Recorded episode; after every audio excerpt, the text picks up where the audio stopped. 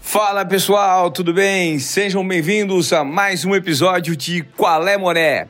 E hoje eu vou dividir com vocês uma história que aconteceu comigo no ano passado, quando eu fui convidado para acompanhar o US Open, o Grand Slam americano realizado em Nova York, um dos quatro maiores torneios de tênis do mundo.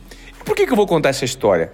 Porque eu vivi uma experiência que marcou minha vida por conta do acesso que eu tive ao torneio e das pessoas que eu tive oportunidade de encontrar. Bom, eu sempre amei tênis e um dos meus objetivos de vida é acompanhar os quatro grandes lãs do mundo. Os quatro principais torneios de tênis, né? Que são realizados em Nova York, Estados Unidos, que é o US Open.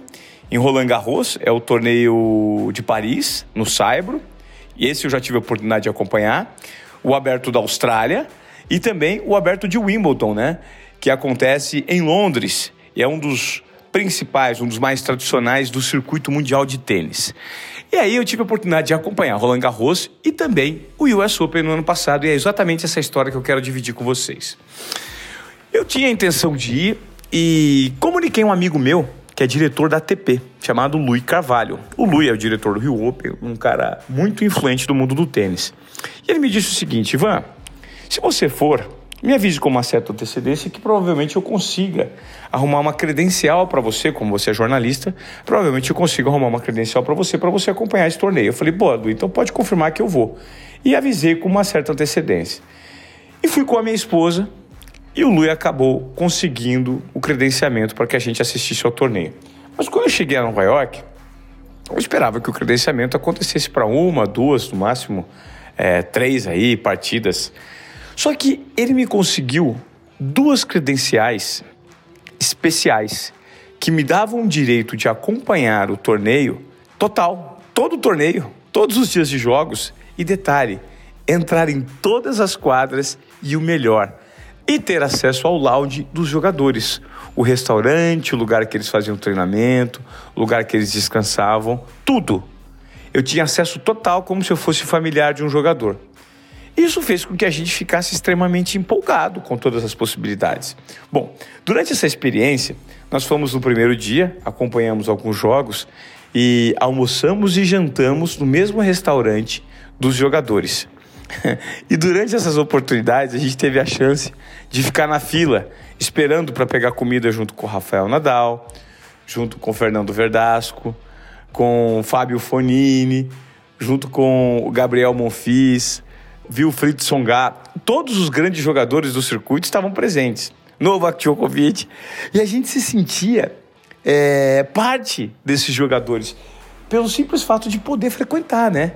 Só que existia algumas restrições nesses espaços. Porque a gente, por conta da credencial, estávamos credenciados como pessoas especiais ali que faziam parte né, é, da organização do torneio, é, tinham alguma ligação com os dirigentes do torneio, e não como imprensa. E como tal, eu, eu sempre fui da imprensa, a gente não podia fazer nenhum tipo de imagem internamente desses espaços. Ou seja, é, era uma parte em que os jogadores e os familiares de jogadores tinham uma certa tranquilidade no que diz respeito a tietes, né? Ninguém ia pedir foto nesses ambientes, ninguém pedia para conversar, ninguém pedia autógrafo. Por quê? Porque as pessoas que frequentam esses espaços já estão habituadas, então não é nada de novidade para eles. Por exemplo, almoçar no mesmo restaurante que o Rafael Nadal, que o Novak Djokovic, que o Roger Federer. Mas para mim e para minha esposa, essa era uma oportunidade única, né? A gente estava achando tudo diferente. E, mas tivemos que respeitar as restrições, não fizemos foto, não abordamos ninguém, ficamos é, assim, como se estivéssemos em casa e que aquela situação fosse corriqueira e normal para gente. Mas algumas situações em específico é, me chamaram a atenção. E uma delas foi o Nadal o Nadal junto com a equipe. O Nadal, é, durante um torneio, ele fica o tempo inteiro focado e só conversa com os membros da equipe dele, que são o tio, Tony Nadal, o treinador dele, né? E, e também é, amigo, que é o Carlos Moyá, o assessor de imprensa, o Benito, e também o Carlos Costa, que é o empresário.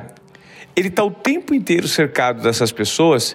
E o curioso é que sempre depois do almoço, o Nadal participa de uma de um joguinho de tabuleiro entre essas pessoas que eu citei. Todos os dias depois do almoço ele joga esse joguinho, que é um joguinho que eu creio que faz com que ele se sinta concentrado para o torneio.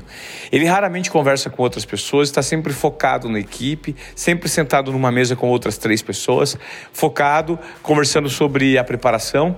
E depois do almoço esse joguinho acontece, que eu acho que proporciona algum tipo de concentração para o Nadal. Algo que me chamou a atenção também foi que o Federer não frequenta esses espaços. Foi o único jogador que eu só vi de relance passando uma vez, mas ele definitivamente parece que tem algum tipo de preparação específica, porque ele não frequenta esse restaurante dos jogadores. Foi o único atleta que eu não consegui ver frequentando o restaurante. Uma vez eu vi ele passando só, mas por uma porta que dá acesso e já saindo. Eu acho que ele deve ter pegado uma garrafinha d'água só ou algo parecido e se retirou. E nesses ambientes eu tive a oportunidade né, de acompanhar os jogos da quadra central, sempre daquele, daquela visão, daquele ponto de vista privilegiado, que fica na parte de trás da quadra, assim, que você vê os jogadores sacando.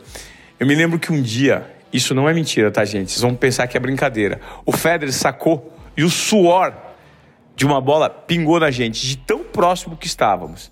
Isso fez com que a gente sentisse uma, uma emoção muito grande, né? Porque é uma oportunidade para quem é apreciador desse esporte de viver algo tão próximo e ver os atletas, os ídolos de perto, faz com que a gente tenha uma satisfação muito grande. Inclusive, nesse dia, eu estava sentado a duas cadeiras do cineasta Spike Lee. Ele se levantou uma hora para ir no banheiro e eu meio que envergonhado, cheguei ali e falei assim, Spike, poder, poderia tirar uma foto com você? Acabei tirando uma foto com ele. E também tirei uma foto nesse torneio, né, no US Open no ano passado, com o Ben Stiller, que estava sentado numa fileira atrás de mim. É, durante um intervalo de um game e outro, eu tive a oportunidade de bater uma foto com o Ben Stiller e foi uma experiência muito legal. E algo que também me chamou a atenção durante esse período do US Open no ano passado, né, em 2019, foi a oportunidade que eu tive de ver de pertinho de pertinho um dos maiores atletas americanos. Eu estava ali no, no lounge dos jogadores, né? É, tomando um café da tarde junto com a minha esposa. E do nada eu vi entrando seis seguranças. E normalmente nesses espaços, todas as celebridades dispensam os seguranças. Mas essa estava chegando com seis seguranças. E quando eu vi aqueles caras enormes usando é, roupa social preta, eu falei, nossa, quem é? E passaram assim na minha frente e no meio estava o Tiger Woods. E aí o Tiger Woods ia se encontrar com o Rafael Nadal. Os dois são muito próximos. E a gente estava ali de perto, numa mesa, o Tiger Woods passando na nossa frente. E aí, 10 metros à frente, estava o Rafael Nadal esperando o Tiger Woods. Os dois conversaram por algum tempo. Como o ambiente era um ambiente muito restrito, a gente acabou não pedindo para tirar foto, né? Justamente por conta daquilo que eu expliquei para vocês. É um ambiente familiar em que as pessoas normalmente se preservam muito e ninguém pede para tirar foto com ninguém. Então a gente acabou ficando intimidado e também se comportou dessa forma, sem pedir foto, para também não complicar a nossa permanência aqui naquele espaço. Mas é isso. Quando você trabalha com esporte e se depara com oportunidades como essa, né? Tudo faz com que o prazer e a, a experiência é, sejam inesquecíveis na vida de um amante do esporte. Era essa história que eu gostaria de compartilhar com vocês nesse conto, mais um conto do Qual é Moré? E você, gostaria de viver uma experiência como essa? Até a próxima, pessoal. Valeu!